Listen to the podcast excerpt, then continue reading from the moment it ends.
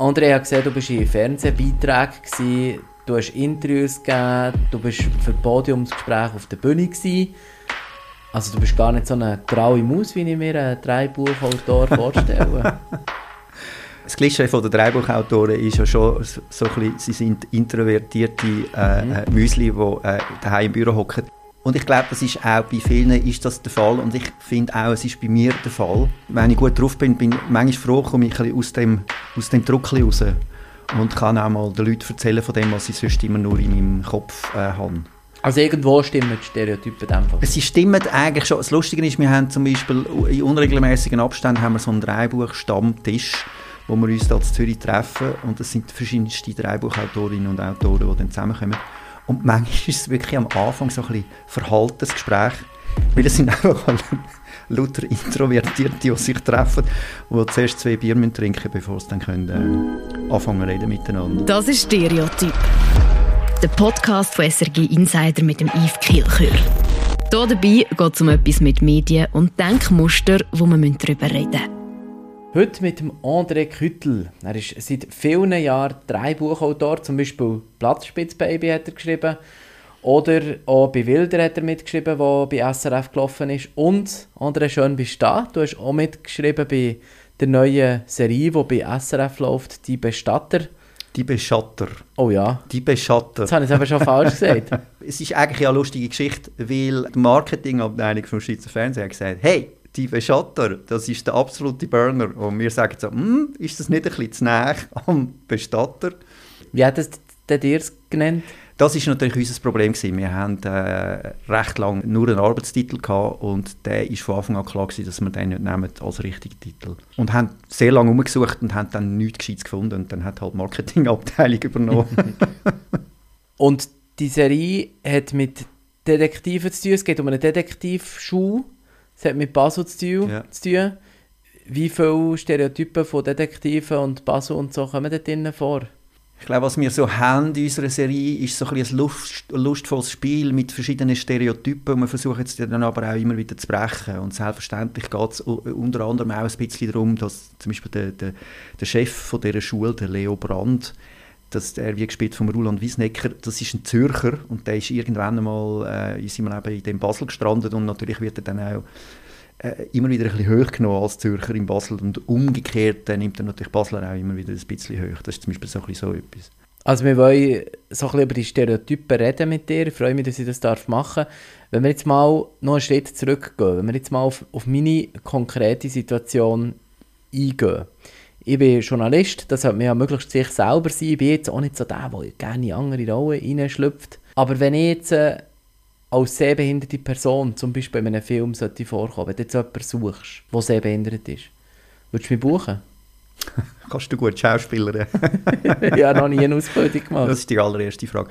Gut, dann bin ich ähm, los. Das Casten von Menschen mit einer Beeinträchtigung äh, finde ich eigentlich sehr spannend, vor allem wenn es natürlich eine Rolle ist, die auch in der Fiktion die Person eine Beeinträchtigung hat. Es ist manchmal einfach dann ein bisschen schwierig, weil äh, Film und Fernsehen ist immer auch gewissen äh, kommerziellen Bedürfnissen unterworfen. Also man hätte gerne in der Hauptrolle ein bekanntes Gesicht, damit die Leute auch einschalten, damit dann eben auch genug Zeitungen darüber schreiben.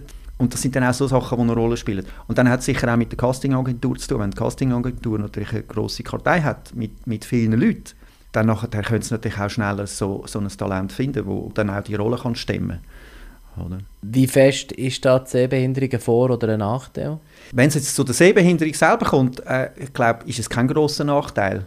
Es ist dann wirklich eher ein Nachteil, wenn, äh, wenn man zu wenig äh, Schauspielerfahrung hat. Weil dann muss man vielleicht ein paar Takes mehr machen. Man hat aber keine Zeit. Äh, man muss pro Tag so und so viele äh, Minuten Film muss man drehen.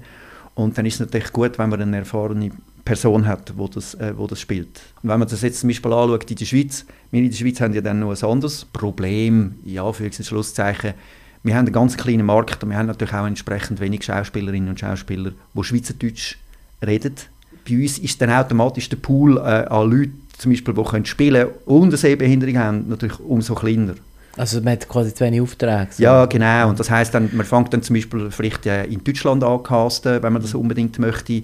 Dann muss man vielleicht schauen, dass man die Rolle von dieser Figur muss umschreiben, weil dann ist es dann offenbar eine deutschsprachige Figur. Äh, so kann man natürlich dann schon auch, auch arbeiten. Aber wenn man jetzt überlegt, ich wäre Schauspieler, ich könnte ja nicht einfach nach einem Film buchen kommen, wo ich Auto fahre. Oder, oder wäre das authentisch, wenn, wenn ich als jemand, der nicht gut sehe, würde eine ganz normale Rolle spielen? Ja, das ist eine spannende Frage. Kann ein, kann ein Nichtsehender einen Sehender spielen? Weil ein Sehender kann einen Nichtsehender spielen, aber umgekehrt. Kann er das? Das Einzige, was ich dir kann sagen ist, wenn, wenn sehende Schauspielerinnen und Schauspieler, wenn die so eine Rolle äh, würden spielen, dann würden sie anfangen mit so Leuten wie mit dir zusammen arbeiten. Ja. Sie würden sich, sie würden vielleicht dich begleiten, mehrere Tage lang. Sie würden dich fragen über jedes Detail, wie machst du das, wie macht er das. Sich und sie würden versuchen, möglichst nach daran herzukommen. Das, das ist das, was sie würden versuchen zu machen. Also im Prinzip ja eigentlich die Arbeit, die sowieso der Schauspielberuf mit sich bringt, egal was man spielt dass man natürlich versucht, in eine neue, in eine andere Figur hineinzugehen und so deren ihr Leben zu erforschen. Ich weiss zum Beispiel für, für Blattspitzbaby hat Sarah Spale, die die drogensüchtige Mutter spielt in unserem Film, die hat viel mit, äh, mit so Leuten geredet und sie hat aber auch mit ehemaligen Drogensüchtigen geredet und hat aber auch mit, mit Ärztinnen und Ärzten geredet, die äh, äh, Drogensüchtige damals begleitet haben. Und so hat sie sich das erarbeitet. Und umgekehrt müsstest du das wahrscheinlich dann auch machen. Du müsstest ja dann lernen, dich so zu bewegen mhm. wie ein Sehender. Mhm. Also wenn wir jetzt das mal so hypothetisch ja, ja. Mhm. durchspielen. Und beim Autofahren würde es theoretisch wahrscheinlich gehen, weil wir können es ja faken. Das Problem dort wäre nur, äh, im, in Real Life, da würde wahrscheinlich die Versicherung kommen.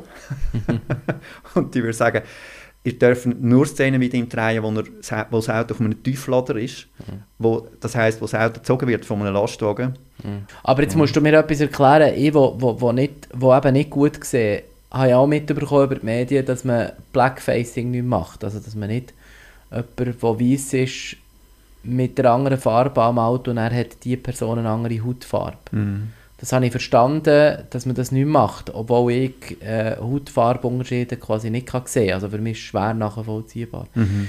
Wieso macht man das nicht mehr, aber wieso darf eine sehende Person eine Sehbehinderte spielen? Wieso, wieso darf äh, jemand, der nicht im Rollstuhl ist, jemand im Rollstuhl spielen? Ich glaube, das ist eine Diskussion, die im Moment jetzt stattfindet. Wie weit äh, können wir die, die, die Grenzen verschieben? Wie, wie weit können wir den Knicke auslegen, dass man grundsätzlich sagt, es ist unterdessen ein No-Brainer, dass eine Person von einer an anderen Ethnie eine andere Ethnie spielt. Also jemand, es muss, wenn man jemand Indisches will in einem Film, dann bucht man eine indische Person.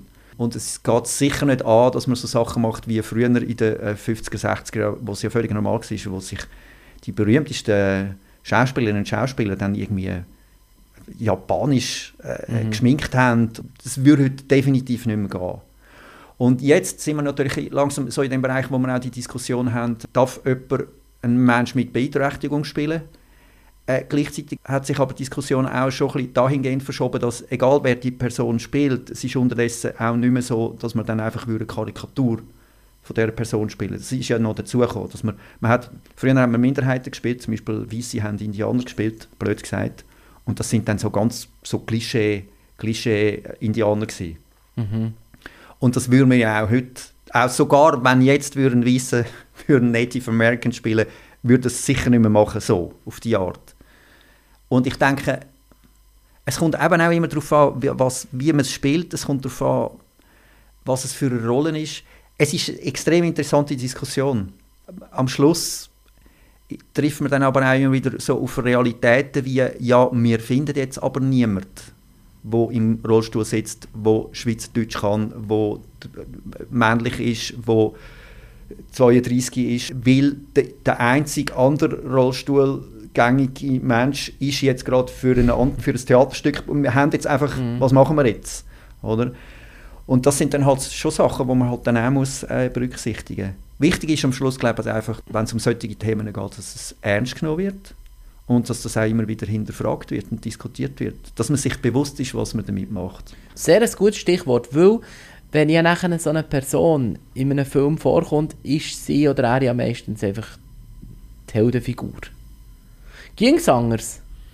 Könnten wir eine blinde, gehörlose, äh, geistig behinderte Person herstellen, in einen Film tun, der so ein richtiger Drecksack ist.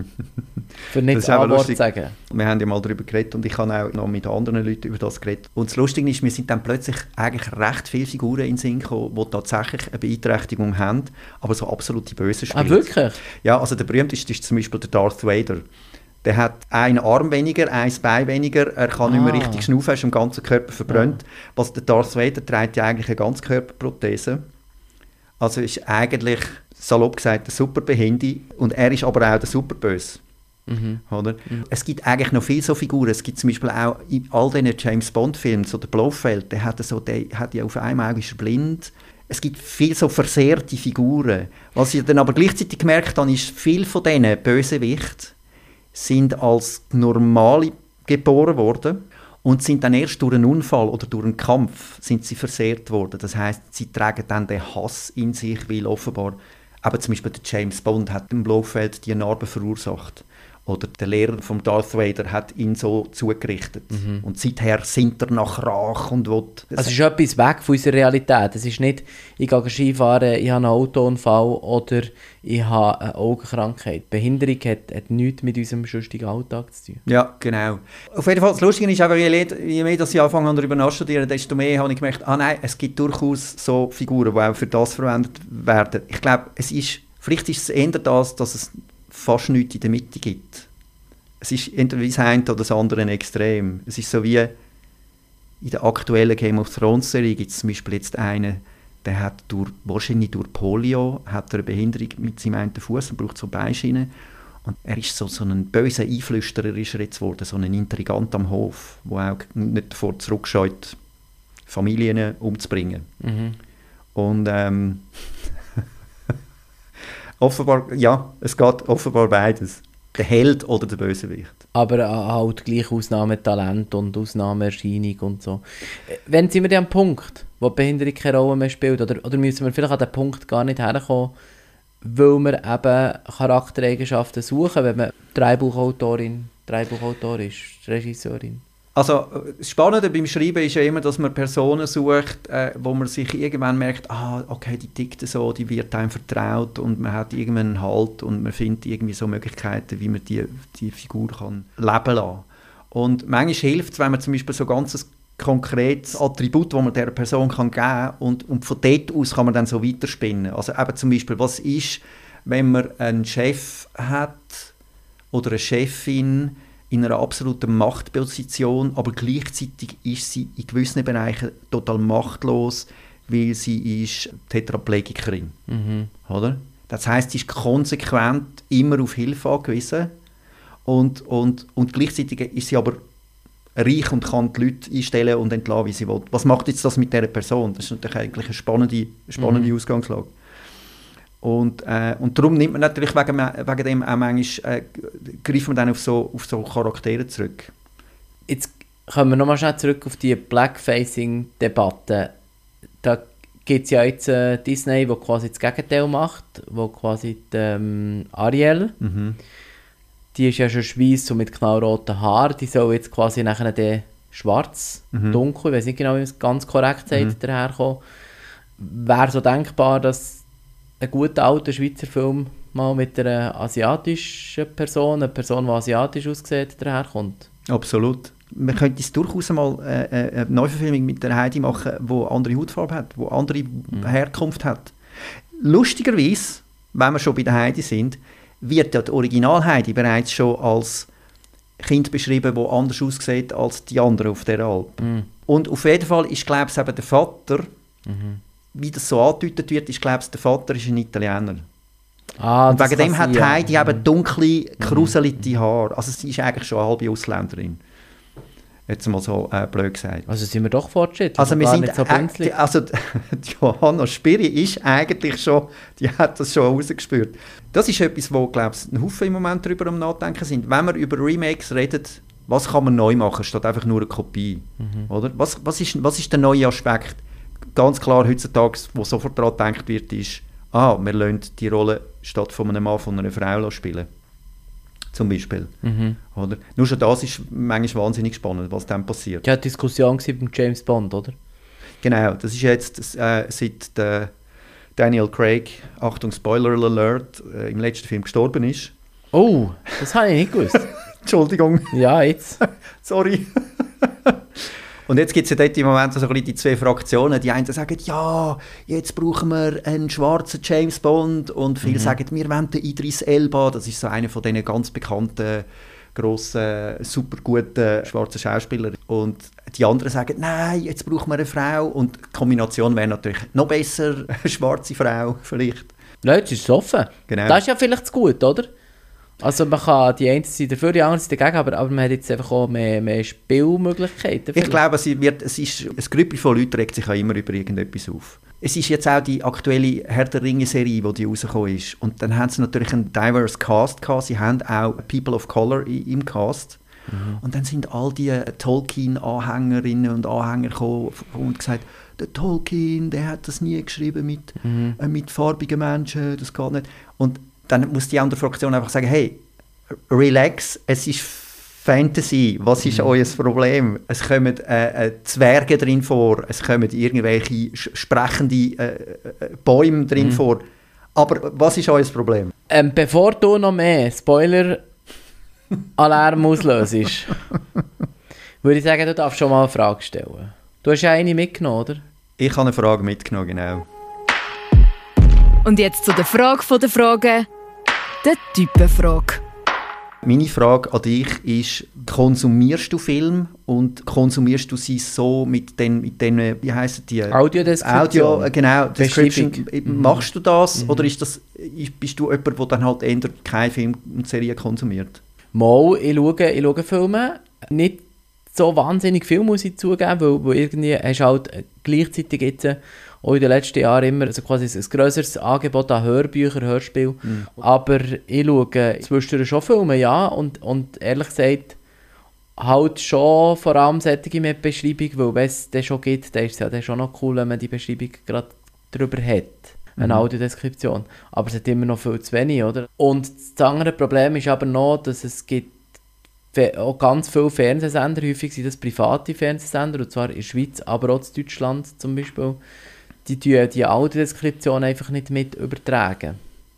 Sondern sie tun dann lieber auf dem zweiten Kanal Ton die englische oder die türkische oder Ja. was auch immer und nicht die Audiodeskription nicht drauf. Und das ist ein bisschen schade. Das kommt mir jetzt gerade in den Sinn, ich mag mich erinnern, dass früher, manchmal ist es so gewesen, dass ich vergessen habe, da habe ich vielleicht vorher einen Film geschaut, im Original auf Englisch, und habe vergessen, den Kanal wieder zurückzuschalten, und dann kommt irgendwann ein Film mit Audiodeskription, und ich schaue und denke einfach so, das ist jetzt ein komischer Voice-Over, wo die ganze Zeit, also das ist jetzt schon ein bisschen zu viel erklärt für mich. Ja. Müssen Sie das machen, bis ich merke, ah nein, es ist die Audiodeskription, die drin ist.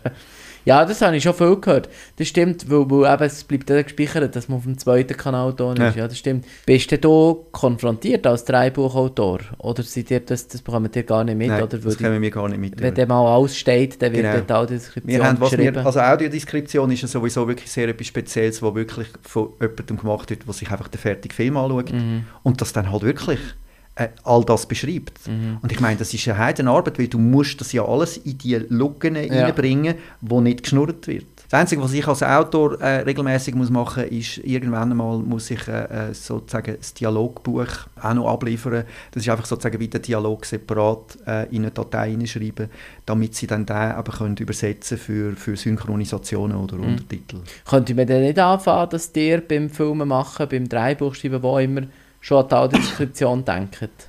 Und wie überlegt, wie könnte man einen Film gestalten, dass er zwar für die Sehenden nicht an Action, an Geschwindigkeit, an Spannung einbüßt, aber dass er wie für Sehbehinderte auch, auch verständlich ist? Grundsätzlich ist es so, für uns Drehbuchschreibende, äh, Schreibende, ein grosses Mantra ist «Show, don't tell». Das ist so etwas, wo Mhm. Ja, vom ja, Ersten, wo man man lernt. nicht, was passiert. Und, und Äh, man sagt nicht, was man Genau, weil, weil äh, das ist immer so, äh, statt dass man eine Figur hat, die erklärt, ich bin jetzt hässig oder ich bringe dich jetzt um, man zeigt, wie sie das macht. Und wenn ich äh, zum Beispiel einen Film schaue mit Kopfhörer daheim und ich gehe schnell in die Küche, um etwas äh, zu trinken zu holen und komme zurück, dann höre ich ja immer noch, was läuft. Und ein gut gemachter Film ist sehr oft, dass ich in der Küche, wenn ich nicht mehr weiß, was passiert, aber ich merke, es passiert etwas, dann merke ich so, es wird sehr viel über, über die Handlung erzählt, visuell erzählt. Das ist für mich ein guter Film. Wie wenn ich in die Küche gehe und mir zur Nacht koche und ich würde ganz Film verstehen, ist es eigentlich kein guter Film. Weil dann ist, wird zu viel geredet. We weißt du, was ich meine? Mhm. Und Mhm. lustigerweise hat es aber eigentlich am Schluss hat's viel mit dem Genre zu tun. Zum Beispiel Sitcom und generell Komödie Mhm. läuft sehr viel über den Dialog. Das heißt, dort ist es tatsächlich einfacher für Nichtsehende so einen Film können zu konsumieren. Hingegen Drama Ja. läuft sehr oft visuell. Wir haben ja äh, vorhin so ein bisschen über, über Minderheiten geredet. Wie weit ist denn die Schweiz bei den Minderheiten in Filmen? Es könnte besser sein. Es ist etwas, wo wir immer wieder am dran denken sind. Es ist, äh, wir haben jetzt zum Beispiel bei unserer Detektivserie sind zwar sozusagen alle weiß, aber wir haben, äh, wir haben jetzt im Ensemble in der ersten Staffel ist jemand aus Deutschland, äh, wir haben äh, jemand aus dem asiatischen Raum und dann haben wir noch einen Darsteller aus dem Balkanraum. Simon Schmid, vor allem äh, äh, die Headwriterin, wo sie, wo sie das Konzept entwickelt hat, zusammen mit ihrem Mann, mit dem Francesco Rizzi. Sie haben versucht, so ein bisschen einen diverse Cast herzubringen und so ein bisschen die Realität abzubilden, die wir haben in der Schweiz. Und dann ist natürlich vor allem äh, die Realität ist in der Schweiz, dass, man, dass zum Beispiel der Anteil von, von Menschen aus dem, aus dem Balkanraum ist sicher markant höher als, würde ich jetzt mal behaupten, als der Anteil von dunkelhäutigen Menschen zum Beispiel. Sie sind präsenter und wegen dem sind sie dann natürlich auch eher abgebildet in einer, in einer Filmrolle. Aber eben, man kann permanent, ist das etwas, wo man glaube ich immer wieder muss hinterfragen muss. Wir haben das selber auch bei uns mit so ganz simplen Sachen wie in der letzten Sitzung von unserer Krimiserie haben wir zum Beispiel eine Produzentin gehabt, die irgendwann gesagt hat, ähm, jetzt haben wir sechs Episoden mit sechs neuen Kunden, die kommen. Und jetzt ist es aber so, jetzt haben wir eigentlich vier Kunden, die kommen, sind, und zwar drei davon sind Männer und nur eine ist eine Frau. Mhm. Und dann haben wir gemerkt, ah ja, stimmt. Wir haben, wir haben bei den Hauptdarstellerinnen haben wir immer geschaut, oder, dass das stimmt mit der Geschlechterverteilung. Und das haben wir komplett übersehen. Und wir haben es tatsächlich, ich habe dann, es ist meine, es ist meine Episode gewesen, und ich habe dann tatsächlich die Figur genommen und habe einfach das Geschlecht gewechselt. Was eigentlich recht lustig war, weil plötzlich ist die Figur noch viel spannender geworden, weil ich sie immer als Mann geschrieben habe. Und jetzt plötzlich ist sie eine Frau, die aber so sehr starke äh, männliche Attribute hat, beziehungsweise auch so sehr so ein äh, Klischee äh, viriles Auftreten hat, was es noch so komödiantisch macht irgendwie. Und das passt ja dir dann, weil Humor ist ja etwas, wo du, wo du viel machst. Du schreibst schon für Comedians und so, also da bist du sehr nah, nah daheim. Genau. Es ist halt schon, es ist schon so, der Humor für die Bühne oder für, für Fernsehsendungen oder im Radio ist natürlich ganz etwas anderes als ein Humor, der so in einem Plot drin vorkommt, wo in einer Geschichte äh, erzählt wird. Du hast bei der Podiumsdiskussion vor kurzem gesagt, mit Minderheiten in Filmen müssen wir aufpassen, dass sie nicht fast zu wenig drin vorkommen. Ja. Was ich eben finde, ist, ähm, die ganzen Diskussionen, die wir jetzt haben, zum Beispiel auch das richtige Abbilden von Geschlechteridentitäten innerhalb von der Sprache oder aber eben auch das richtige Abbilden von Minderheiten in Filmen, äh, das ist total wichtig und ich finde, wir müssen alle immer wieder lernen und daran arbeiten und uns daran merken, so, okay, ich kann auch noch diese Frage stellen, ich kann auch noch diese Frage stellen. Und gleichzeitig äh, ist es aber so, dass ich so ein bisschen im Moment ein bisschen Angst habe, durch das, dass man natürlich mit Social Media auch sehr schnell dann auch mal kann äh, auf einen Fehler hinweisen kann, den jemand gemacht hat. Und durch das, dass das manchmal auch sehr schnell kann sich ausbreiten kann, also teilweise ja dann schon fast so ein bisschen hysterisch zu einem Shitstorm wird, ist man durch das merke ich so, dass bei uns äh, Kulturschaffenden zwar einerseits so bei vielen Leuten das Denken ähm, äh, schon vorhanden ist, dass man sagt, okay, wen können wir alles berücksichtigen, wen sollen wir alles berücksichtigen, was können wir alles einbauen, was passt, was passt für die Geschichte. Und andererseits hat man dann manchmal aber tatsächlich Diskussionen, wo man sagt, die Figur ist eine Nebenfigur. Sie spielt nicht so eine große Rolle, sie kommt nur für eine Episode vor. Sollen wir jetzt das Risiko eingehen, dass wir eine Person of Color nehmen für die Rolle, weil wir ja wissen, was wir mit dieser Figur erzählen wollen, unter Umständen Gefahr laufen, dass wir einen Shitstorm einfangen. Das Re- Resultat davon ist, dass die Figur äh, aus, dem, aus dem Drehbuch verschwindet. Ich habe Angst, dass Minderheiten, weil so genau hergeschaut wird, teilweise mehr aus der Medienlandschaft verschwinden, weil die Leute, die das machen, mehr Angst haben, einen Fehler zu machen, berechtigt. Und durch das äh, dann halt weniger auf so Themen zurückgreifen. Also Punkt der Minderheit ist noch einiges zu machen, aber wir haben auch ein bisschen gehört, dass es quasi eben da so viele Möglichkeiten gibt. Du selber beschäftigst dich mit dem Thema. Hat es nur mit deinem Job zu tun als Dreibuchautor oder hat es auch damit zu tun, dass du selber keinen Finger hast, also quasi wie auch zu einer Minderheit gehörst? Selbstverständlich hat das sicher auch damit zu tun, dass ich selber mit der Beeinträchtigung auf die Welt gekommen bin, ohne Finger. Und natürlich auch permanent in meinem privaten Leben eigentlich auch immer mit dem, mit dem Thema konfrontiert wird. Das heißt, ich kann mich so, schon mal sicher anders in, in Minderheiten drin versetzen als, als jetzt eine normale äh, Person. Heißt aber auch, es braucht Drehbuchautoren, Regisseurinnen, was auch ging, die eben auch eine Minderheit sind, für das nachher die in den Filmen dargestellt werden. Und ja. Es spielt absolut eine Rolle. Also bei den Writers Rooms ist es auch immer wieder eine Diskussion, dass wir sagen, okay, also ihr habt das Konzept entwickelt und jetzt mache ich noch mit, aber jetzt bräuchten wir eigentlich, ganz dringend bräuchten wir noch eine Frau und, und es wäre eigentlich noch cool, wenn wir jemanden aus dem Ecke hätten. Das ist absolut richtig. Weil nur so äh, kommen dann in die Diskussionen beim Brainstormen kommen dann auch Ideen für, für solche Geschichten, für solche Figuren. Und nur so quasi kommen die Geschichten auch in Umlauf und hat man vielleicht auch ein anderes Bild von Minderheiten. Genau. Merci vielmals, André.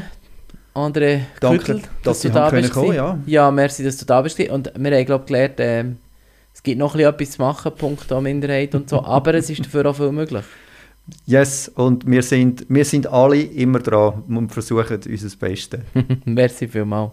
Das war also ein Stereotyp für das Mal. Der andere Küttel selber sieht er zwar nicht, aber die, die Filme von «Die Beschattert» Folgen, die gibt es bei SRF, entweder im Fernsehen oder auf srf.ch bei Play SRF.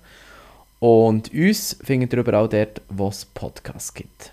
Bis bald, eine gute Zeit.